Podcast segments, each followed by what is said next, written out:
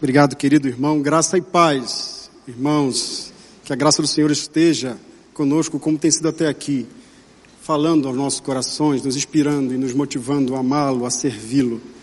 Como disse o irmão, eu tenho participado com a minha família, Ana Cláudia, os nossos filhos Lucas e Ana, que lá estão nos assistindo agora desde Portugal. Beijinho, amo vocês. E Deus nos chamou a participar do que Ele tem feito em Portugal já há quase sete anos. E Ele tem feito coisas grandiosas ali naquele país. O que nós fazemos como missionários é participar, é dizer: Senhor, eu quero fazer parte disso. Eu quero ser instrumento do Senhor nesse grande projeto. E pela manhã o pastor Rui Sabino, agora apresentado, manifestou a gratidão da igreja de Queluz, mas também do seminário, dos batistas em Portugal, por aquilo que essa igreja tem representado no trabalho ali. Eu queria reforçar essa gratidão. Se você não ouviu pela manhã, e como disse agora o irmão Paulo Davi, nós somos gratos a Deus pela vida de cada um de vocês. Nós agradecemos ao Senhor por tudo o que Ele tem feito através das vossas ofertas. Quando os irmãos decidem ofertar, e projetos são levantados, e novas campanhas são realizadas, e vidas são alcançadas por gestos de amor e gratidão que vêm daqui. Quando os irmãos dobram os joelhos para orar, e as nossas pernas e os nossos braços e mãos são fortalecidos no campo, e o Senhor dissipa o mal, traz luz, renova os nossos sonhos e esperança, que faz aquecer o nosso coração, por vezes angustiado pelas lutas. Quando os irmãos levantam as mãos para adorar, e a vossa adoração ecoa pelos confins da terra, celebrando o Deus vivo, e vidas são transformadas, pessoas são alcançadas. Pela tua adoração, Deus tem transformado pessoas até os confins da terra, porque a tua vida com Deus não diz respeito apenas ao que tu és ou o que Deus é para você, mas o que nós somos como povo livre, santo e salvo de Deus. Chamado para proclamar as virtudes daquele que nos chamou das trevas para a sua maravilhosa luz. Sim, quando você oferta, quando você dobra os joelhos para orar, para clamar e ergue os braços para adorar, o Senhor nos cobre de bênçãos, de cuidado, de amor. E diz para nós, a despeito de tudo, eu continuo sendo Deus. Muito obrigado por fazer parte desse projeto que é do Senhor. Ele nos dá o privilégio de participar. Como eu disse, Deus tem feito coisas preciosas ali. Mas eu queria e pensava de que maneira posso partilhar isso ao mesmo tempo em que partilho um pouco da palavra de Deus. E pensei em narrar ou, ou, lembrar com vocês histórias de pessoas que tiveram encontros com o Senhor, encontros que foram transformadores, que restauraram as vidas daquelas pessoas e mudaram o curso da história delas. Porque é isso que Deus fez, é isso que Deus faz. Eu lembro que certa vez ouvi alguém dizendo que, enquanto caminhava por, pela capital da Irlanda do Norte, naquele período da segunda metade do século passado, um tempo de guerra, de uma guerra política e religiosa dura, cruel, difícil, ele leu numa parede a seguinte frase: A vida antes da morte. Nós costumamos achar, e muitos já disseram isso, que religião tem a ver exclusivamente com o que acontece conosco quando passamos desse lado da eternidade para o outro. Quando passamos dessa vida para o outro, quando morremos. Não, não é isso que encontramos no Evangelho. A religião ou a fé cristã para nós tem a ver com aquilo que somos e a maneira como vivemos hoje. Agora. E é o que o Senhor tem feito e quer fazer com tantos e tantas afastados dele, que têm buscado valores e perspectivas de vida que são temporários, frágeis. Quando o Senhor nos anuncia que Ele veio para que nós tenhamos vida e vida em abundância. Então eu quero partilhar com vocês, a partir do Evangelho de João, três experiências de pessoas que tiveram encontros transformadores com o Senhor e dizer aquilo que Deus tem feito aqui. E acredito que no final dessa nossa, desse nosso tempo de partilha, você pode dizer assim: olha, pastor, isso acontece aqui também. E eu acho que sim. Quem sabe nessa noite possamos encontrar respostas juntos, na palavra, para esses desafios. Quero convidá-lo a ler comigo um texto de João no capítulo 20 para falar a experiência dessa primeira personagem, Maria Madalena. João capítulo 20, versículos de 11 a 18. Maria Madalena, uma serva do Senhor fiel, dentro do contexto em que estamos agora, o Senhor passou por toda a dor do Calvário, morreu, ressurge, e no primeiro dia, já durante a madrugada, Maria Madalena é a primeira a chegar no túmulo, encontra esse túmulo vazio, volta para casa onde estavam os discípulos, diz: Olha, alguma coisa aconteceu. E de repente Pedro e João correm, saem correndo para chegarem ao túmulo, João, mais novo, né, tem mais gás, consegue correr e chega antes e também vê que o túmulo está vazio, os lençóis estão ali dobrados. E eles voltam para casa. No entanto, Maria Madalena continua ali, angustiada. E o texto nos diz que Maria, porém, ficou à entrada do sepulcro chorando. Enquanto chorava, curvou-se para olhar dentro do sepulcro e viu dois anjos vestidos de branco, sentados onde estivera o corpo de Jesus, um à cabeceira e outro aos pés. Sim? Ah, não temos o texto, não é? Então eles lhe perguntaram, mulher, por que choras? Ela lhes respondeu, porque levaram o meu Senhor e não sei onde o puseram. Tendo dito isto, voltou para trás e viu Jesus em pé, mas não reconheceu que era Jesus. Perguntou-lhe Jesus: Mulher, por que choras? A quem procuras? Ela, supondo ser ele o jardineiro, respondeu: Senhor, se tu o tiraste, dize-me onde o puseste, eu o levarei. Disse-lhe Jesus: Maria. Ela, voltando-se, lhe disse em hebraico: Raboni, que quer dizer mestre. Recomendou-lhe Jesus: Não me detenhas, porque ainda não subi para meu Pai. Subo para meu Pai, mas vai ter com os vossos irmãos e diz-lhes: Subo para o meu Pai e vosso Pai, para meu Deus e vosso Deus. Então saiu Maria Madalena anunciando aos discípulos: Vi o Senhor e contava-lhes o que ele lhe dissera e que ele lhe dissera estas coisas. Maria Madalena é a mulher mais citada no Novo Testamento. Uma mulher cuja história traz uma série de controvérsias, muitas delas apresentadas como narrativas bíblicas, mas que na verdade não são. O que de fato nós temos certeza a respeito dessa mulher, com pouco daquilo que a Bíblia diz, é que ela era uma das líderes daquele grupo de mulheres que seguia Jesus desde a Galiléia até Jerusalém. Uma líder, uma mulher devota ao Senhor, fiel a Jesus, comprometida com o Pai, com a missão do Mestre. No entanto, Lucas no capítulo 8, versículo 2 diz algo interessante. Maria Madalena era aquela mulher, mulher de quem Jesus havia tirado sete demônios. E nós podemos pensar na trajetória de uma mulher na luta que ela enfrentava, de uma mulher que enfrentava e experimentava o inferno, não apenas à porta da sua casa, dentro da sua casa, mas dentro da sua alma. Uma mulher atormentada pelo mal. Uma mulher que por vezes talvez não tenha tido a noite como um tempo de paz e descanso, mas vivia o inferno e todas as tragédias e mazelas do mal na sua vida uma mulher que talvez tenha experimentado a culpa social, porque aquela pessoa que se encontrava numa condição de estar endemoniado era socialmente, religiosamente acusado como uma pessoa com problemas, com pecados graves. E ela trazia consigo então o estigma social de ser uma mulher pecadora.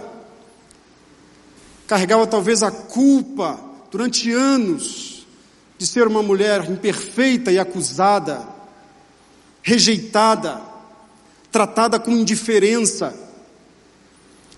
até que encontra aquele para quem todos têm valor, e Cristo a liberta, e Cristo a transforma, e ela se torna uma discípula fiel. E o exemplo daquilo que acontece com Jesus no Calvário é exatamente isso. Estava ali desde o início do, da dor e sofrimento, e agora, no primeiro dia da ressurreição, lá está ela, angustiada, desesperada, mas também carregando esperança. Se por um lado vivia a dor e o choro, o choro talvez de ver mais uma vez sonhos sendo frustrados, Seguia o mestre, o mestre falava de amor, o mestre ensinava a vida, o mestre transmitia paz, o mestre realizava milagres, cuja vida era o seu principal objetivo. Talvez aquela mulher com cicatrizes na alma consegue encontrar alguém em quem tem esperança. E agora encontra-se num túmulo vazio, mas permanece com fé permanece chorando. Alguém disse certa vez, queridos, que por mais que carreguemos vários estigmas a respeito do choro, talvez o choro seja a única e verdadeira forma através do qual podemos ver anjos. E foi o que aconteceu com aquela mulher. Chorando, encontra-se com dois anjos sentados dentro do túmulo e perguntam para ela, mulher, por que choras? E ela então, preocupada porque levaram o Senhor, mais uma vez ela se encontra já agora com outro homem que pergunta para ela, mulher, por que choras? Segundo o texto, ela supõe que era um jardineiro. Ela diz: Olha, se você sabe onde, é, onde está o corpo, me diz onde está. Esse homem significa muito para mim. Eu preciso realizar o luto, vê-lo faz sentido para mim, ainda que morto. Se você sabe onde ele está, por favor, me diz.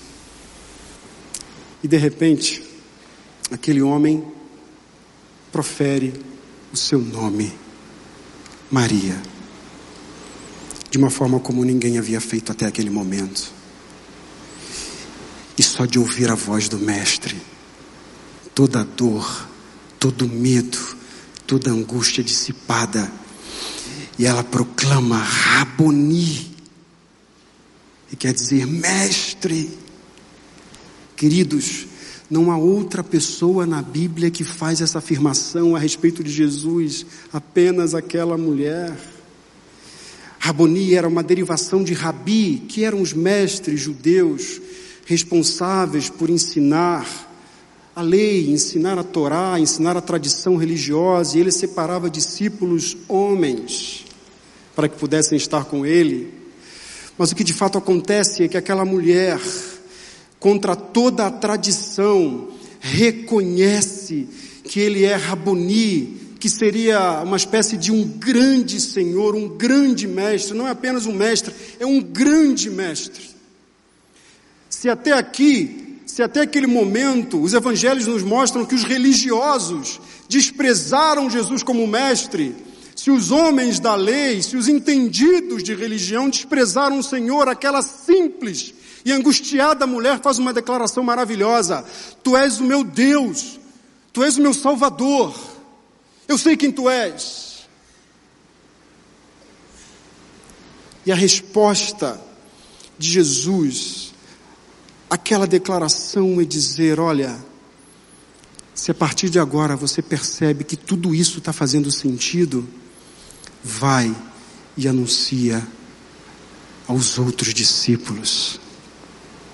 Queridos, a minha esposa tem realizado um ministério com mulheres em Portugal e encontrado situações impressionantes que não são diferentes daqui nós temos encontrado mulheres, por exemplo, que são vítimas de situações de ausência de amor, de ausência de graça, de cuidado. Até metade do ano passado, as autoridades policiais haviam recebido, no ano de 2019, mais de cinco denúncias de violência doméstica por dia em Portugal.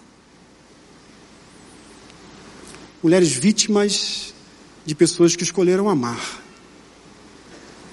Mas não encontramos só apenas essas mulheres, encontramos mulheres bem-sucedidas profissionalmente, com carreiras bem-sucedidas, com formação acadêmica bem-sucedida, que têm posições e funções sociais, profissionais bem colocadas no contexto, não apenas em Portugal, mas também fora, que olham e são vistas em ambientes profissionais, com sucesso e com êxito, mas muitas delas enfrentam o drama de olhar para si mesmo num espelho.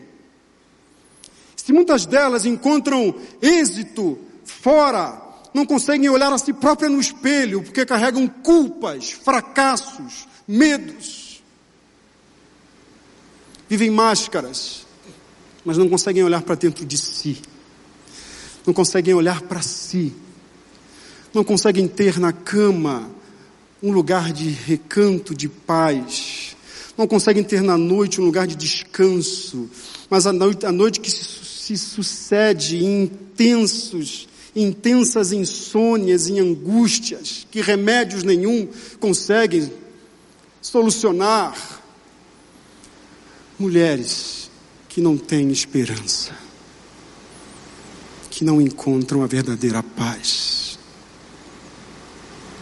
que reafirmam os altos índices de solidão, depressão e suicídio nas principais capitais ou cidades do mundo ocidental.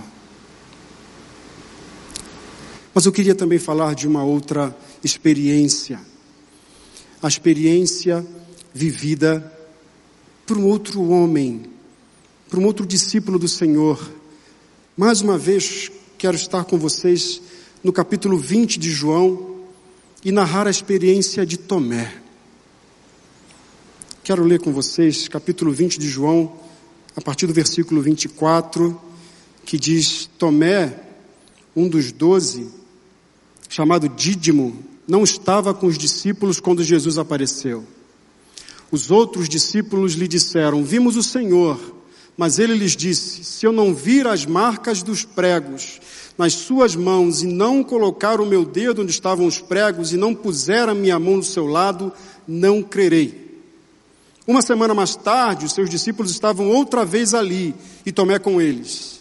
Apesar de estarem trancadas as portas, Jesus entrou, pôs-se no meio deles e disse: Paz seja com vocês. Jesus, Jesus disse a Tomé: Coloque o seu dedo aqui Veja as minhas mãos, estenda a mão e coloque-a no meu lado. Pare de duvidar e creia. Disse-lhe Tomé: Senhor meu e Deus meu. Que experiência vivida por esse homem. Um homem que até então caminhava com o Senhor e caminhava com os seus amigos discípulos, servia ao Senhor mas se aquele momento de morte, de dor, trouxe angústia ao coração de Maria, trouxe dúvida ao coração de Tomé. Ele decide afastar-se dos seus amigos que se encontravam juntos até aquele momento.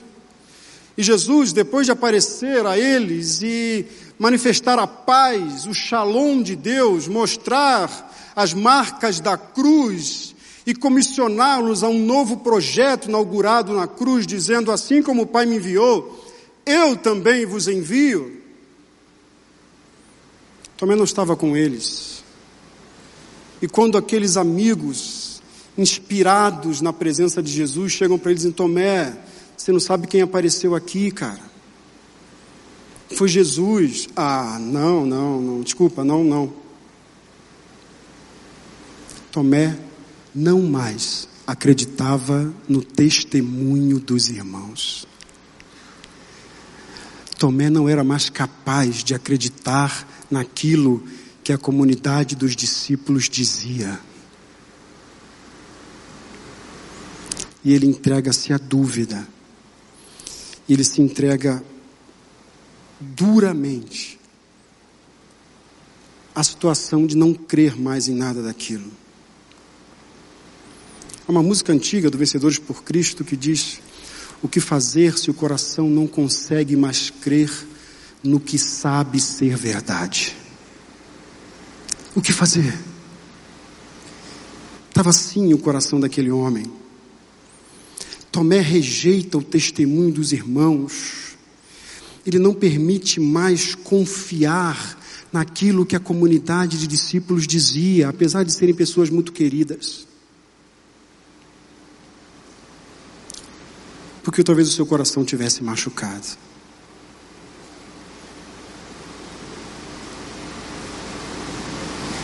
Tomé experimenta o que significa a graça de Deus. Apesar de duvidar do Senhor, apesar de não mais crer, necessitar de mais provas do que a comunhão, o cuidado e o amor que vinha da sua comunidade, Tomé encontra-se com o Senhor. Sabe por quê? Porque Deus sempre vai ao encontro daqueles que estão carentes dele. Deus, em Cristo Jesus, toma a iniciativa de ir a Tomé será necessário que ele visse para ter a sua fé renovada, tudo bem. Eu imagino Jesus dizendo para Tomé: Tomé, olha, eu, eu lamento que você não é capaz de responder a esse sofrimento cruel que eu tive na cruz por você, simplesmente crendo nisso. Mas eu não te reprovo, eu te amo. Está aqui a minha mão, está aqui o meu lado. E aquele que agora era um discípulo incrédulo se torna um discípulo fiel e faz uma das mais poderosas declarações teológicas, isso mesmo, teológicas, dentre os discípulos de Jesus: Senhor meu e Deus meu. Um coração desértico agora era um coração que fluía vida transpirava, transpirava amor, experimentava graça. Senhor meu e Deus meu, queridos irmãos e irmãs, encontramos hoje uma sociedade ocidental, no Brasil já não é diferente, mas principalmente na Europa, uma geração que não é mais capaz de acreditar no testemunho de uma igreja, de um cristianismo que ajudou a fundar as bases daquilo que é a sociedade europeia hoje. Se a sociedade europeia é o que é em termos de progresso e desenvolvimento, nós sabemos que ela deve muito ao cristianismo. Mas hoje essa mesma sociedade, geração após geração, já não é mais capaz de crer no testemunho da igreja, crer no testemunho do evangelho, crer no testemunho de que Cristo vive e ele é Deus. Talvez possamos elencar uma série de razões para isso. Pessoas feridas, pessoas cansadas e decepcionadas, pessoas machucadas, pessoas que são incapazes de olhar para o mal dentro de si, para o mal no mundo, para o sofrimento ao seu redor e crer que Deus, a despeito de toda dor e sofrimento, continua sendo o Senhor da história. Pessoas que desistem pelo caminho, que vão somando e aumentando o número daqueles que são considerados sem religião, porque não são mais capazes de acreditar, não estão mais dispostos a crer, a confiar. Vivem mergulhados em dúvida e angústia. Nós temos encontrado e temos buscado perceber na Europa de hoje que talvez os lugares onde há mais crítica da religião, talvez sejam os principais lugares onde é possível redescobrir a religião. Nós precisamos da oração e de homens e mulheres dispostas a estarem nos laboratórios das diferentes ciências, nos campos das universidades, nas empresas, nas sociedades de modo geral, nos hospitais, mostrando a razão da esperança, testemunhando o Evangelho que está para além de uma religião, que, como, como vimos aqui no início, está para além de ritos e tradições, mas é acolher a salvação que há em Cristo Jesus capaz de dizer que a dúvida não afasta as pessoas de Deus. A dúvida é um caminho através do qual elas podem encontrar-se com Deus. O que afasta de Deus, diria o escritor cristão britânico C.S. Lewis, são as falsas e frágeis convicções religiosas. As convicções religiosas que não têm relação com a vida, essas sim podem nos afastar de Deus, mas na dúvida é possível vermos fertilizada a fé, esperança e uma nova história. Deus acolhe aqueles que duvidam e está disposto a caminhar, a tirar as escamas dos olhos, a tirar do coração aquilo que o endurece. Está disposto a andar com aqueles que duvidam. Eu queria falar da terceira experiência de um outro homem que viveu uma experiência de transformação com Jesus. Eu quero convidá-los a ir ao Evangelho de João, no capítulo 21, a partir do versículo 15, que nos conta uma experiência vivida por Pedro.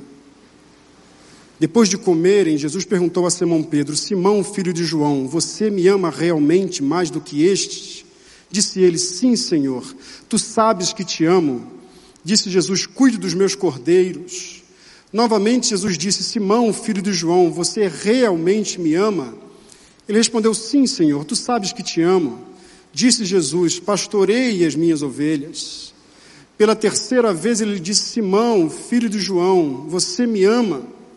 Pedro ficou magoado por Jesus ter lhe perguntado pela terceira vez: Você me ama? Ele disse: Senhor, tu sabes todas as coisas e sabes que sabes que te amo. Disse-lhe Jesus: Cuide das minhas ovelhas. Antes de ter essa, esse diálogo maravilhoso com Jesus, o evangelista João nos diz que Pedro se encontrava com seis dos seus amigos, inclusive agora Tomé, renovado, pelo milagre da vida. Estava ali Tomé, Pedro e vários outros pescando. E passam a noite a pescar e voltam e não conseguem pegar nada. Jesus está ali na beira do lago e diz: Então, pegaram alguma coisa? Tem alguma coisa para comer? Não, não temos. Olha, então voltem e mandem de novo as redes ao mar. E de repente voltam e João diz assim: Olha, esse camarada que estava lá longe, a gente não conseguiu ver quem é, mas olha, você ouviu a voz dele? Eu acho que é Jesus. De repente, Pedro, impetuoso, decide então mergulhar, mergulha e faz, segundo a narrativa de João, 200 côvados de distância, seriam 100 metros, não é? Talvez tenha batido o recorde mundial de 100 metros. Michael Phelps com certeza não fez aqueles 100 metros mais rápido do que Pedro. Ele nada até a beira e encontra-se com Jesus na praia. E Jesus está ali agora sentado à beira de uma fogueira, ali assando uns peixes, preparando uma refeição para aqueles homens. E o que Pedro faz mais uma vez é sentar-se ao pé de uma fogueira. Lembra que há pouco tempo antes estava Pedro sentado numa, ao pé de uma fogueira, negando Jesus. E agora lá está ele sentado, mais uma vez diante de Jesus sem dizer uma palavra. Eu fico a imaginar Pedro como aqueles que querem estar perto de Jesus. Sabem que ele tem valor, mas se contentam apenas em estar perto. Estar perto é o suficiente. Não diz nada. O que para nós seria interpretado como já não fazem mais orações frequentam a igreja, estão junto, participam dos grupos, das células e tudo mais, no entanto, não fazem mais nada. Querem estar perto e apenas isso. E Jesus trava um diálogo maravilhoso com ele, um diálogo que tem sido controverso pelas suas expressões, o, o, o ágape, o filéu, é? a expressão de Jesus dizendo para Pedro: Pedro, tu me amas com amor incondicional. Ágape, não, Senhor, tu sabes que eu te amo com amor filéu, que para Aristóteles era aquele amor de companheirismo, onde eu escolho quem eu amo. Tu sabes que é isso, Senhor. Tu sabes que eu não posso dizer que te amo incondicionalmente, porque há pouco tempo eu te neguei. Ok, Pedro. Tu me amas com amor incondicional, Senhor, tu sabes que eu te amo com amor de companheirismo. E pela terceira vez, então, eu percebo e acredito que não é acidental, não é uma variação estilística, é a riqueza de um diálogo. Jesus diz para ele: Tudo bem, Pedro, tudo bem. Olha, eu não fico incomodado porque você não é capaz de me amar à proporção que eu te amo. Eu te amo incondicionalmente. Mas se no atual momento você não é capaz de responder com o mesmo amor, eu quero dizer que eu quero caminhar contigo. A partir daqui, nós vamos mudar essa história, porque você vai cuidar das minhas ovelhas. Mas a gente vai começar de onde você está. A gente vai começar de onde você está agora. Se você não é capaz de me amar, eu sei se você não me busca, se você se contenta apenas em estar do meu lado da fogueira, mas não puxa assunto comigo, se você não ora, se você não me busca, se o teu coração não me deseja, tudo bem. É a partir daí que nós vamos começar uma nova história. Maria Madalena, uma mulher carregada de culpa e angústia, carregada de dores e desesperança, que para fora foi uma grande líder, mas o seu coração ainda pesava, no seu coração ainda pesavam medos, culpas e angústias, até que se encontra com o Redentor, e esse encontro o transforma. E é uma coisa maravilhosa nesses três encontros, queridos, porque se aquela que vivia angústia agora é renovada na sua fé, Aquele que duvidava, agora tem um coração carregado de certeza, e aquele que queria apenas ficar perto de Jesus e é suficiente, cumprir hábitos e suficiente, todos são transformados pelo Evangelho, pelo encontro santificador com Jesus. Mas uma coisa mais importante, todos eles não apenas são transformados por Ele, são comissionados por Ele. Maria anuncia, Tomé, que esse exemplo agora seja bem-aventurado para aqueles que não viram. Pedro, cuida das minhas ovelhas. Eu não quero transformar apenas a tua história. Eu quero te colocar num projeto muito maior, que é o projeto do reino de Deus. Eu quero transformar o mundo e eu conto com vocês.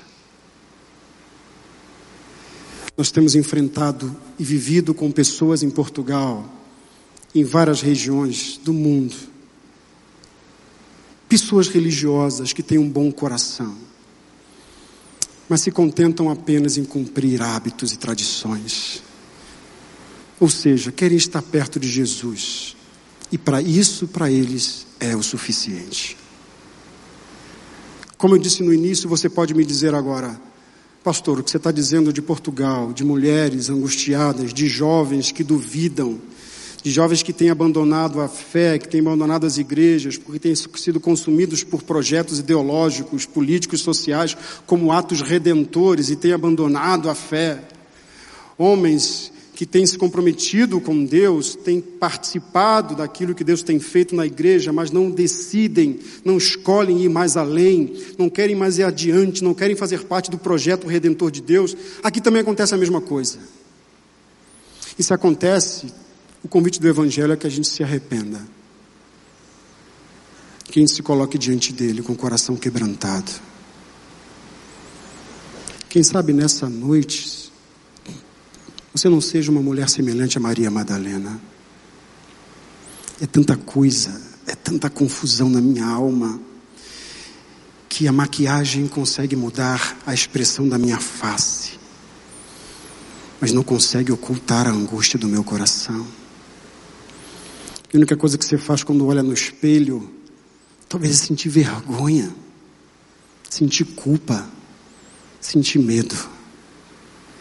Quem sabe você não sai daqui hoje transformada, restaurada, como Maria Madalena, reconhecendo em Cristo eu tenho valor. Ele é meu Salvador, Ele é meu Senhor.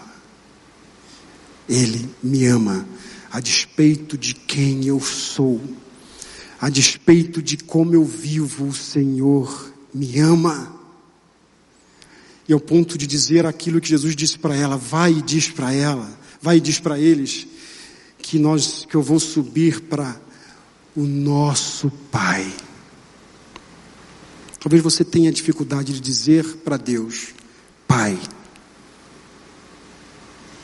Quem sabe não seja hoje uma noite de transformação.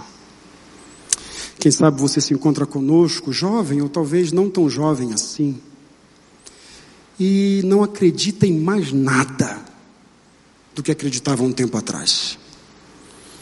De que essas palavras que ouve toda noite, toda manhã, você que se encontra conosco aqui, ou talvez em casa, e nos vê e nos ouve, pela internet, pela televisão, e faz isso regularmente, mas no fundo tudo isso não faz mais sentido para você. Você é incapaz de crer naquilo que a comunidade anuncia. Eu quero te dizer que o Senhor não rejeita o teu coração por isso. Ele não despreza a tua dúvida, pelo contrário, Ele está disposto a fazer o que for necessário para que o teu coração seja transformado. Ele está disposto a ir onde for necessário. O Espírito dele está disposto a fazer o que for necessário para que tua vida seja novamente um bálsamo. Ele está disposto a sentar contigo e a discutir aquilo que no teu coração hoje te machuca, te faz chorar. Ou talvez você esteja como Pedro, dizendo: Eu me contento como eu estou. Na verdade, você está dizendo isso, pastor, e eu estou pensando que eu vou entrar em mais um ano na minha vida cristã, que vai ser igual ao que foi 2019, 2018, 2017. Deus tem coisas melhores para a tua vida, querido.